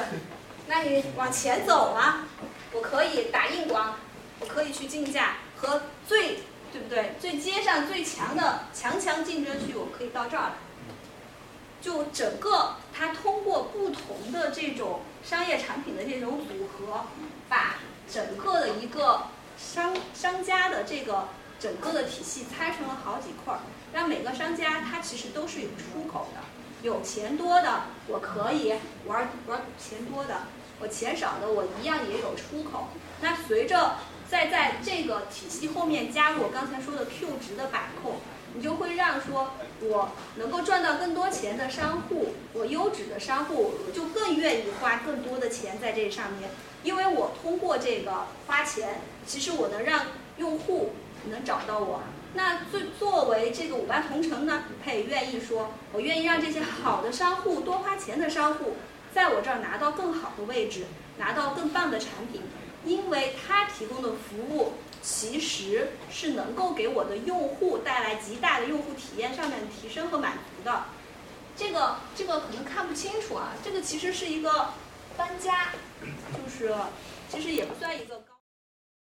关键词下面的一个展示页。其实，在确实现在在国内的搬家行业里边，确实也做到了这样。就是什么兄弟搬家，然后什么各种兄弟的搬家，其实真的是把整个的国内的一个搬家行业做到一个垄断口碑的这么一个地步。这个其实就是一个很好的例子，说明我们通过我们用户产品和商业产品的互动，通过商业产品对自己商业价值观调性的定义，然后我们具体通过各种各样的商业产品的规则和。它的具体的参数的设置，我们可以很好的去把一个用户产品和商业产品结合起来。我们既能够满足到用户找东西、找服务的这个目的，也能够让商户获得到更好的用户，能够让他真正的赚到钱，然后我们的平台也就能够活得更好。当然，我这个跟 Benny 有聊过，就是五八来这儿其实还挺不适应的，就就没有。没有像国内那样做到特别好，当然可能这儿也是有加拿大有一些自己的一些特质，这个后边也需要和大家多交流，看能能够能不能够找到一个更好的一个加拿大的一个模式。呃，最后吧，呃，我我说几个我个人觉得在呃这十几年的百度的这个职业生涯，或者说。做商业产品，然后见到了互联网里边起起落落，然后同事有上市的，然后也有啊亏到没有钱的，又回百度来的，然后各种沉沉浮浮吧。我个人觉得，你要做一个产品，不管做互联网产品还是做什么产品，需要做的几条几几个大的准则吧。我个人觉得是需要有尊重和敬畏的，不管你是做用户产品还是商业产品。你需要去遵守这个行业的玩法，你对它有敬畏心，不要像当时我记得国内做 O2O 行业的时候，其实是蛮蛮疯狂的，觉得互联网其实是可以改变一切生活服务的。当时候什么道家的炒菜、道家的按摩、道家的理发、道家我我我我都差点我就觉得都没有道家的手术都可以了，什么看牙什么都道家了。就在这个时候，其实当你冷静下来过后，你会发现这个行这种传统行业，这种存在了几十年、上百年的行业，它其实是有自己行业内部的一些规则和标准的。不是说我互联网我有大的流量，我能很快的拿到客户，我能给你找到一个潜在用户，你就可以解决他的问题的。所以说，我们一定要对这个行业和商业要有一个敬畏心，尊重他们。然后呢，就是理解和把控吧。这个理解和把控，我觉得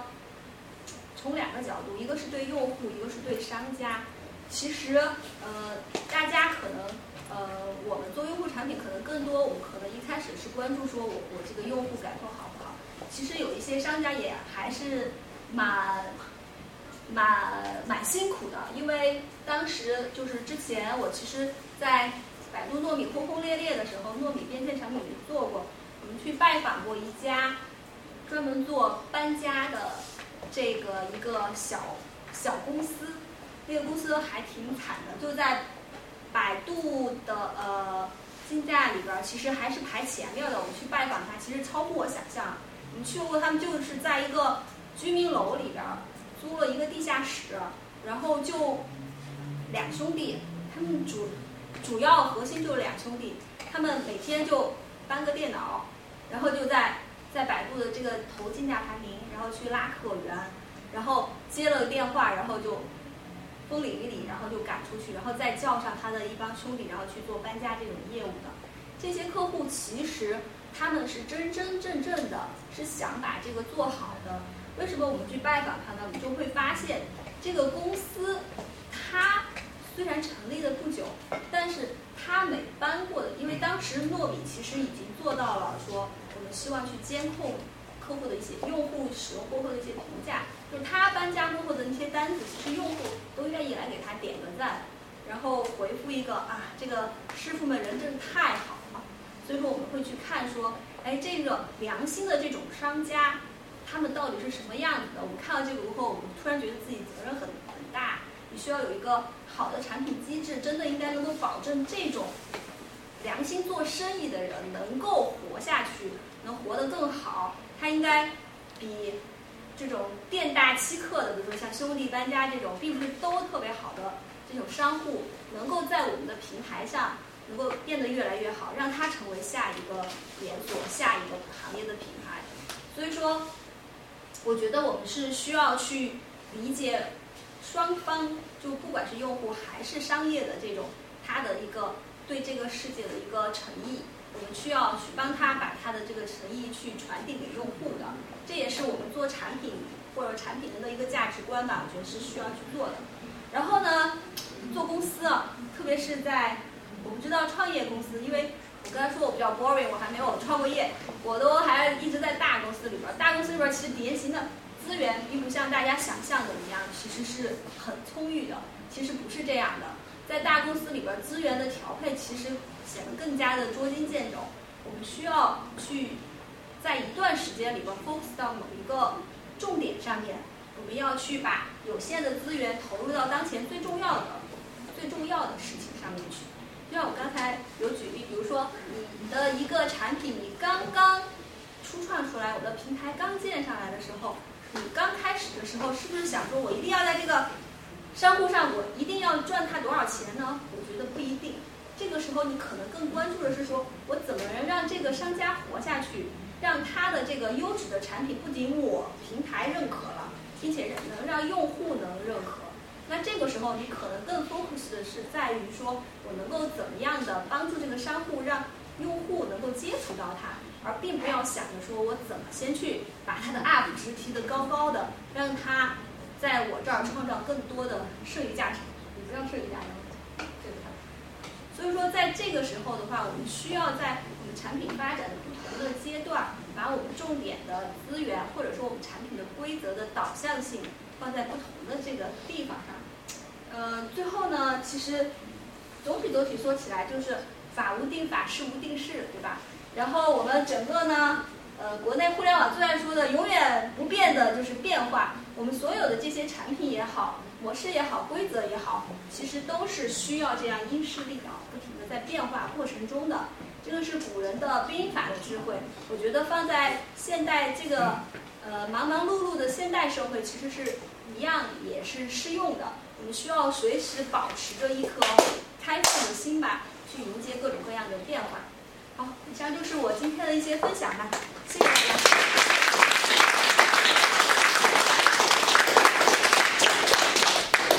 今天真是讲了非常多特别有价值的东西啊，很干货啊。对对对对。然后因为时间关系，我们就现场提两个问题，好吧？好，有没有想问的？嗯，好，谢谢你。我觉得今天收获很大，然后特别特别是，就你提到这个，呃，在这个，就是呃双，就是黄火两个双平台的这样的一个一个这种特点的时候，呃，其实是很难平衡这个用户的产品和这个商业产品之间的平衡。所以说，呃，就你该举那例子，我觉得真是特别好，就是这个五八同城的这个例子，就是你可以看到在国内很多这种。呃，不管是门户网站还是这样的信息平台，其实它的风格真的是这样的，就是基本上是以商业为，你可以可以理解这个是以商业为商业产品来做它的这个设计导向，对吧？其实你说它要去平衡用户，因为我我说我的背景是用户体验，这个这样的平台，在我来看，实际上是一点用户体验都没有的。就是说，他的这个人的信息接收能力是很有限的，然后他他去寻找信息，事实是很困难的。所以你可以看到，他的这个平衡里面，实际上更多的倾倾向于是商用的平台，呃，商用的这个产品，呃，然后在这个北美的话，你会看到基本上你见不到这样的一个门户网站是这个样子的，就因为他们呢会把这两个平衡真正的能去。我我我没有真的去比较过，但是我是觉得说，它应该是会去平衡的更好一点，就它会去在商业的模式上不会那么简单粗暴，这个是比较简单直接的，就你能看到说你给我多少钱，我就给你多大的曝光曝光，然后这个时间，但是其实对用户来说是非常不友善的，对不对？用户他在里面寻找信息是非常非常困难，呃，所以而且特别是现在这样子，呃，现在这个。呃，更加往这个终端上走的时候，这个这种模式可能也会有个变化。我是我自己去理解哈。比如说，你这个五八再放到手机去看的时候，这么小的平面，你怎么去，你怎么去做这个推广呢？比如说，你就这么点地方，你不可能说每一个放一个很小的地方，那你这时候你的用户体验是要需要更加去去强调。所以有没有有没有考虑过，就是说，就是从你的经验来说，将来在做这个呃移动端的？那么这样的商业模式，我怎么去去改变，或者怎么去调整，怎么去适应这样的一个呃，就是移动端的一个变化？呃，好，我我我我觉得你这个问题其实有两方面，我要去解释一下。第一个，我刚才举的五八的那个例子呢，嗯，你不能说它是商业产品主导了用户产品，为什么呢？因为你你在想，你用户去搜搬家的时候。他是想了解搬家技术吗？他是说，一般我们小型搬家是需要几个货车、几个人，还是还是说他更大的期望，其实他是想去找一家搬家公司的。如果在这个用户在不同的预期下啊，这个那这个产品你是以商业产品更多，还是用户产品更多？其实这个是可可平衡的。最典型的一个例子就是百度争论最多的。就是用户在百度搜索上搜“苹果”这个词，我第一条结果，我到底是给他出一颗苹果，还是出一个苹果手机？这个其实是，嗯，我们和用户产品争论了非常非常非常久的。在一开始的时候，商业产品是不占优势的。为什么呢？因为百度的其实这个排名里边有一个，呃，就是我们老板带回来的专利嘛。叫那个用那个点击率，就是说用户搜这个产品，他点击了哪条信息，它的点击率会更高呢？就是代表他对这个关键词的他的这个意向是什么？那在很早期的时候，其实很多用户来搜苹果，可能真的是想了解这个苹果是不是每天吃个苹果真的不用看医生，然后苹果是不是有哪些丰富的营养价值？但是随着苹果手机和产品在中国的不断的铺开过后，你会发现。用户的这个点击率已经发生变化了，他想看的真的就是苹果的新产品。那这个时候，那我们其实把一个销售苹果产品或者介绍苹果产品的商家推到前面，其实符合用户意志的。所以说，我在说啊，就是说这个商业产品和用户产产品谁在前面的时候，其实我们不是呃简单的去看说它现在这个检索词是什么，我们需要知道用户在这个词后面他想要的是什么，这个是很重要的。这也是为什么门户网站啊，我我很认可你，门户网站其实是需要相对去嗯没倾向性的，因为门户网站，但是现在门户网站也变了，随着今日头条来了啊，它不断的去。它不是在让你说到门户网站，我是要打开视野，我要了解世界在干什么，而是把你包裹在一个你自己的信息茧房的世界世界里边儿，它是包裹你的。那现在至少在这边可能还没有像今日头条信息茧房那么强强的情况下，门户网站你做的还是一个就是是是个中立的，我需要去告诉你一个最新鲜的世界、最有趣的世界。在这种方式下，其实用户更多的其实他没有太多的这种商业方面的这些倾向的。那我需要是一个相对来说用户产品更强势的这么一个方面啊，这种这种展现的这种方式。但是如果你换到了一个，比如说你换到了一个像什么呃女性的什么时装搭配啊，或者什么的这种小众的这种网站的这个时候，那你如果你把一个比如说最新季的什么 Chanel 啊。或者是什么 GUCCI 的这些新的产品，你把它去呈现在上面，你不能说它就不符合用户的一个预期。所以说，我觉得在这个上面，真的我们需要说，用户和商业产品大家一起来搞清楚，说我们对这个产品定义是什么，目标用户是什么，我们希望用户在这儿拿到是什么东西，我们找到这个统一的这个价值观过后，然后再去做这个设计。嗯嗯，然后第二个方向呢，就是说。嗯国外这块儿，其实我觉得国外这块儿，呃，有蛮多的呃商业方面的这些技术还是蛮先进的。因为呃以前不能上油管，现在我可以上 YouTube，我会发现 YouTube 的这个广告推送，其实还是因为它这个整个 Google 系嘛，把这个 query 打通了过后，包括浏览记录打通了过后，通过 Chrome，其实是做了非常非常多很精准的这些定位的。其实，呃，它差的是什么呢？我觉得国外就主要差一些更大的样本量，能够更好的把它的这些算法和技术快速的用大样本量验证过后，然后去放大它这个效益。所以说，呃，首先我不觉得说，嗯，用户产品和商业产品在国内和国外就是有非常本质上面的一些差异的。同时，我也想说，就是其实国外的一些。呃，商业的一些产品，其实它用的一些方法和技术，其实，呃，还蛮，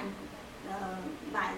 也可以说激进，也可以是说蛮先进的，其实是需要国内去学习的。在这个过程中的话，我觉得没有国内和国外的这个差异，有的只是说，作为这个产品的公司或者是产品经理，你对自己这个产品和你这个平台的调性的定义到底是什么样，你希望做什么？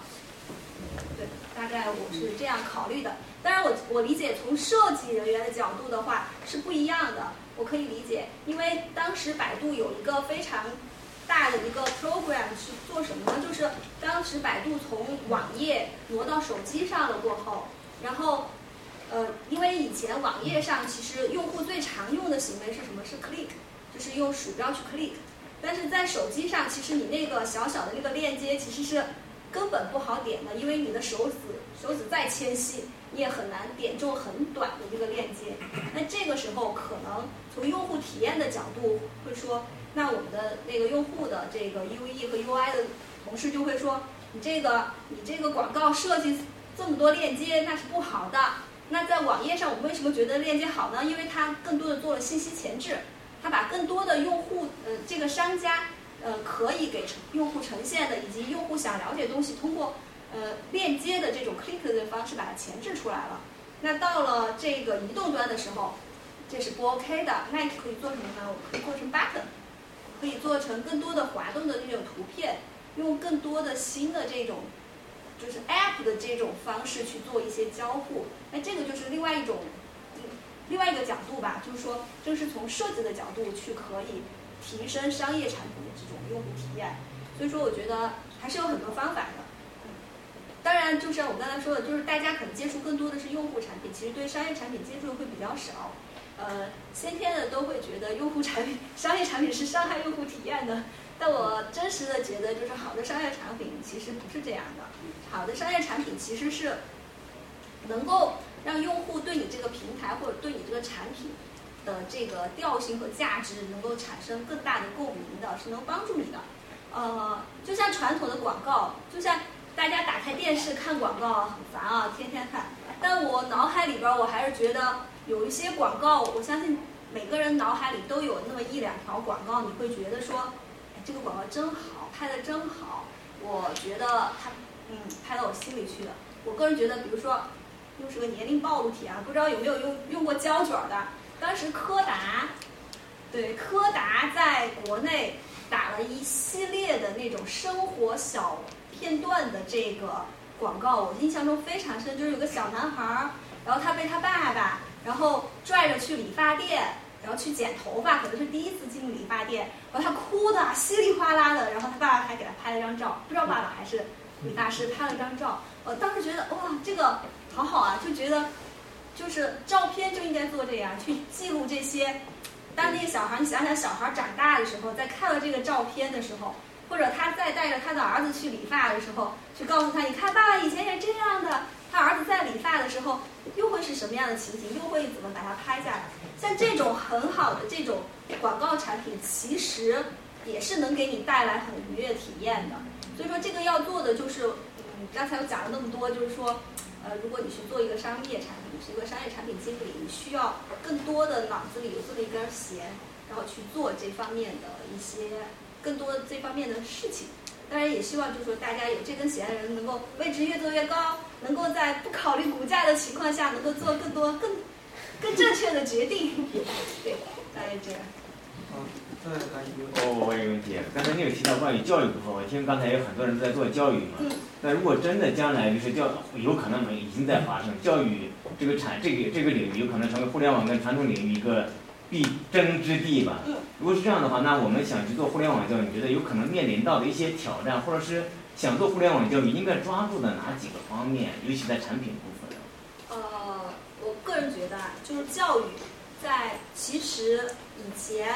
呃，传统教育怎么去平衡是好教育还是不好的教育呢？呃，有几个点啊，我觉得，呃，如果这个有孩子的时候，你会去选学区，这个时候你会选说，哎，我要选一个好的学校，那，然后，但是如果说你可能有几个孩子长大了过后，你会发现，选了好的学校可能不一定那么重要，而是在于我要选的这个好学校里面教的最好的老师。我个人觉得啊，在传统的教育行业里边，其实老师是一个非常非常核心的竞争力，就是一个教育机构也好，或者是教育的呃行业里边的这些企业也好，是一个非常核心的竞争力。包括新东方，新东方其实火起来的时候，我们不得不说，就一开始的时候，它有一批包括像打嘴仗的各种的，包括俞敏洪本身都是一个非常好的一个老师，他的个人魅力其实是带动了这个企业成长的一个很重要的。那如果我们换到一个互联网的思维来去考虑这个行业的时候，我们在想，好的老师有多少呢？呃，成千上万，那也扛不住中国，好十几亿人。那加拿大好的老师可能没有那么多，那这儿也还有这么多人都需要他，我们怎么能够能够让更小的，就是这么少的稀缺资源，能让更多的人享受到呢？我觉得有两个方向，一个方向呢就是从技术方面，我们现在其实比如说通过线上的课堂、视频的这种方式，就是不是实时互动的这种方式，可以让这种稀缺的资源通过呃切分时段的这样去把这个稀缺资源用起来。因为老师我讲课，我我总得吃饭吧，我总得睡觉，我总得上厕所吧，我不可能一天二十四小时都讲吧，我嗓子会哑了呀。但是我通过这种技术的方式，其实甚至一些虚拟教室还可以有一些简单互动的这种方式，其实是可以把这个线下的这种方式搬到线上。那我还觉得还有另外一种方式，这种方式我觉得越来越多的教育机构或者现在教育正在探索，那就是说他要去弱化这个稀缺的核心竞争力这个资源的这个点，他怎么做呢？他希望把这些老师他教的是知识，知识其实是很多的知识点。为什么我觉得这个老师好呢？是因为他能够把这个知识点很精准的传递出去，他的这个知识点，他能够知道，呃，学生在这个知识点哪些地方会容易有坑，他可以给他排掉。那这种方式，我们可不可以通过一种相对更加标准化的一种方式去做呢？那就是去做一些产品，就是把教育、把老师这个脑子里个体的一个智慧转换成一个系列的产品框架。我觉得做的比较好的，我不知道大家有没有接触过，就是可汗学院。嗯。啊，可汗，包括包括其实北美比较流行的那个库玛库玛那个教育，其实他们都是在做这种方式，他们就是想去弱化单独的一个这种稀缺资源的这个核心竞争力，去把它分解到自己的分解到自己的产品的竞争力方面去。这个方式的话，其实我觉得现在线上教育探索也蛮多的，包括其实，呃，像好未来，对吧？现在他们自己学就是学而思，他其实他的那个老师一开始可能找了一批很好的老师，现在生源越来越多，他其实也在不断的在标准化自己的一些产品，去把它把个体的这些智慧把它切分成一套系统化的一些题题也好，练习的这种方式也好，用产品的方式。通互联网这种方式去解决，不是说必须要通过线下的单体的个体资源的接触才能够完成，而是通过我可以通过一些更呃叫什么呢？叫嗯更快捷简单入口，但是可以通过不断的一些系统化的一些其他的产品的逻辑来给你保证你能够达到这个个体资源的这个优势的这种方式来做。所以说我感觉现在线上教育其实呃。越来越会从这种老师优质师师资的这个竞争，会变成一个个体的线上产品能力的一个竞争。就说你能能不能够很好的把这些老师的资源分解成你一个拳头的一些产品系列，然后通过这种一旦你分解成一种线上的产品系列过后，其实你就可以通过刚才就是我说的那个双匹配平台的这种各种模式去把它盘活起来了，因为。呃，我的学生要找什么课？我的数学不好，对吧？我就去找数学，甚至会切得更细。我学生的数学里边的几何的，比如说三角函数不好，那我可能只需要去找这个三角函数的这个知识点的这一块儿。我不需要去找说，我不需要去找说，呃，是国内的什么呃名校高中的什么黄冈哪个哪个中学的最最牛的这个数学老师来给我讲。但是呢，可能这个数学老师，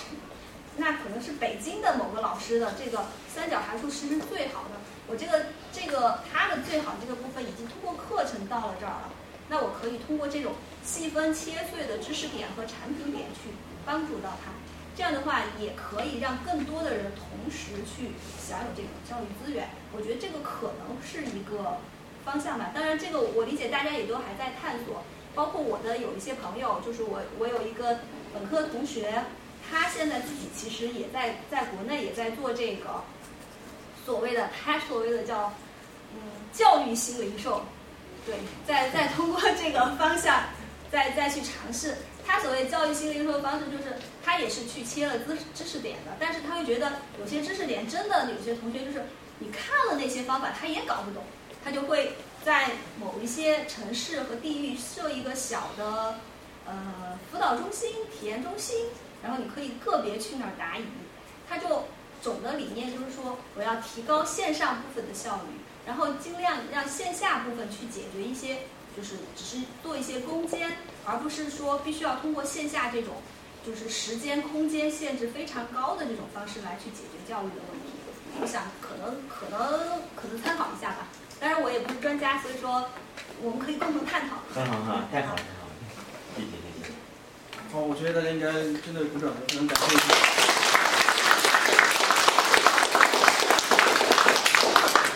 嗯，那我们今天那个再预告一下下次活动，下次活动就是下周六在 One Park，然后是两个创业案例的分享，一个是滴滴换汇这样的一个概念，另外一个是大麻提取。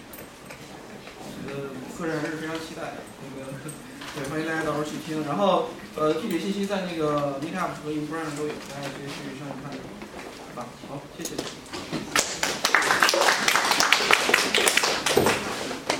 来来来，好，那应该可以。现在一起。你去充钱。